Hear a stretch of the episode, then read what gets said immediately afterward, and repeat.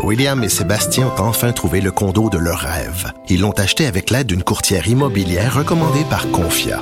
Parmi les courtiers qui leur ont été proposés, William et Sébastien ont choisi de faire affaire avec Hélène. Elle connaissait bien le quartier et d'emblée, elle a compris leurs besoins.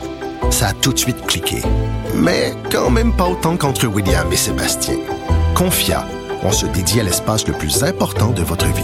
Confia fait partie d'Espace Proprio, une initiative de Desjardins parlons écologie, parlons environnement, puisque c'en est un, enjeu vraiment très, très important à l'échelle planétaire en ce moment. Il y a l'Observatoire de la consommation responsable qui a publié hier un rapport qui révélait les tendances écolo des Québécois. Et là, et là, et là, et là. Qu'on est aussi vert qu'on le pense? J'en parle tout de suite avec Fabien Durif, qui est directeur de l'Observatoire de la consommation responsable. Bonjour, Monsieur Durif. Bonjour. OK. Et qu'est-ce qu'on apprend dans votre rapport? Ben, on apprend, c'est le dixième. Ça fait dix ans qu'on conduit le baromètre de la consommation responsable. Donc, dix ans. Donc, c'est l'anniversaire. C'est l'anniversaire et on a fêté ça avec un parcours créatif. Dix ans, c'est le moment de faire un bilan. Dix ans, c'est de comprendre où on est, où on est la société québécoise par rapport à cette tendance-là. C'est clair que la société a évolué on a tous évolué par rapport à notre consommation. On parle énormément d'environnement dans les médias depuis deux, trois ans. Il y a énormément de conscientisation, aussi de, gérer de mouvements citoyens. C'est sûr qu'on peut s'attendre à une, énorme transformation aussi des comportements en disant tout n'a pas changé. Il y a une progression, mais elle n'est pas aussi élevée que ce qu'on peut penser. Donc oui, aujourd'hui, la plupart des citoyens ont des pratiques qu'on peut juger comme responsable au niveau de la consommation, c'est-à-dire l'achat, le non-achat et le post-achat, mais ce n'est pas aussi intensif que ce qu'on peut imaginer.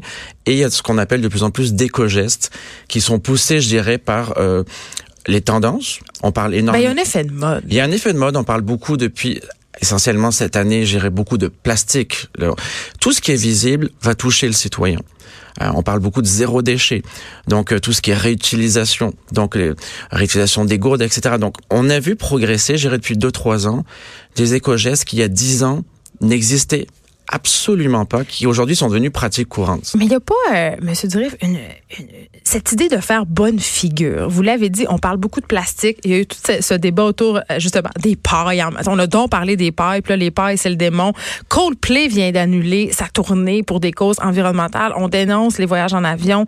Euh, mais quand même, dans une certaine mesure, j'ai l'impression que, justement, on fait des gestes d'apparence, mais que quand vient le temps de poser des gestes qui euh, feraient en sorte qu'on on serait moins confortable, ou qui remettrait en question notre mode de vie nord-américain, là, tout d'un coup, on est moins willing. C'est sûr qu'en disant, nous, ce qu'on a remarqué et ce qu'on a vu statistiquement, c'est que la motivation principale, même chez les plus sensibilisés, elle touche beaucoup la personne, elle touche beaucoup ce qu'on veut projeter. Le je me moi. C'est une motivation très individuelle. C'est sûr qu'il y a une question aussi sociale, environnementale, mais il y a des valeurs qu'on veut projeter. Donc c'est sûr qu'il y a quelque chose qui est extrêmement euh, centré sur soi. C'est évident. Ce n'est pas négatif parce qu'on peut euh, sensibiliser et éduquer par rapport à ce que l'on essaye de, de projeter. Euh, ça, c'est clair et net. Et ensuite, oui, on va chercher, on va utiliser, faire des comportements qui sont souvent les plus faciles ou ceux qu'on va nous faciliter. Recycler. Recycler. On est les champions. On est les champions parce que recycler, on nous aide. En 10 ans, on a vu le compostage beaucoup progressé. Pourquoi? Parce que les, les, municipalités, certains arrondissements de Montréal nous ont aussi aidés. C'est un geste qui est complexe, le recyclage. Le compostage. Le compostage. Le compostage est un geste complexe. Si on nous aide pas, il faut, extra... il faut être motivé. Mais attendez, euh, je sais pas s'il y a une question d'âge là-dedans. Vous l'abordez euh, dans votre étude. On a cette, on est dans cette idée que les populations plus âgées sont moins sensibles aux questions environnementales. C'est pas nécessairement le cas. Sauf que pour le compostage, quand même, moi je remarque là, puis là, euh, c'est nullement euh, scientifique, mais dans mon quartier, dans ma rue, il y a beaucoup de personnes âgées et bien peu compostent. Alors, c'est, j'irais, il y a beaucoup de préjugés et de perceptions sur l'âge. Euh, il faut se dire qu'il y a dix ans, c'était simple. Un consommateur responsable, c'était une niche. C'était une consommatrice âgée de 45 ans et plus. C'était vraiment ça le profil. La Madame Grano, là. C'était ça. C'était complètement ça, beaucoup plus urbain. C'était vraiment ça qu'on avait. Aujourd'hui, ça a complètement changé. C'est-à-dire que les hommes se sont rapprochés des femmes. Par contre, c'est évident que les femmes, c'est ce qu'on appelle les défricheuses de tendance éco-responsable. Dès qu'il y a des nouveaux comportements, des nouveaux bien produits et co-responsables, ce sont les femmes qui commencent à aller vers ce type de comportement. Comment ça? On a-tu des explications ou c'est Ben, juste qu'on est plus ouverte? C'est plus ouvert, des valeurs qui sont, sont plus sensibles à ce type de Ou c'est eux comportement. qui gèrent le ménage? Sur les, euh, il y a la, la partie alimentation. On le sait très bien de toute façon sur les achats du Ben oui. quotidien. Donc, il y a cette sensibilité. Elles sont aussi beaucoup plus visées dans les campagnes de- de- d'éducation, de, sensibilisation, et sont beaucoup plus visées par le marketing. Donc, Ben, dans zéro déchet, ce sont majoritairement les femmes qui font l'épicerie. Elles sont là-dessus. Elles sont sur la, elles sont, elles sont vraiment visées. Les- L'âge, c'est évident. La perception de penser que les jeunes sont toujours les plus sensibilisés.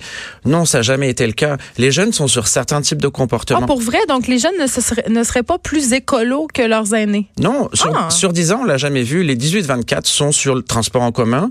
C'est ce qu'on appelle un comportement captif. OK, c'est les intérêts qui, qui divergent. Ben, c'est les intérêts. Ils sont sur le transport en commun, ils sont sur la consommation collaborative, donc ils sont sur des sur des sur des comportements, des, je dirais, qui sont soit captifs, soit parce que c'est facile, soit parce que ça permet de l'économie. Par contre, ce qui est très intéressant, c'est qu'en 10 ans, les jeunes ont quand même sont allés vers des comportements qu'ils ne faisaient absolument pas. Aujourd'hui, ils commencent à faire de l'achat biologique.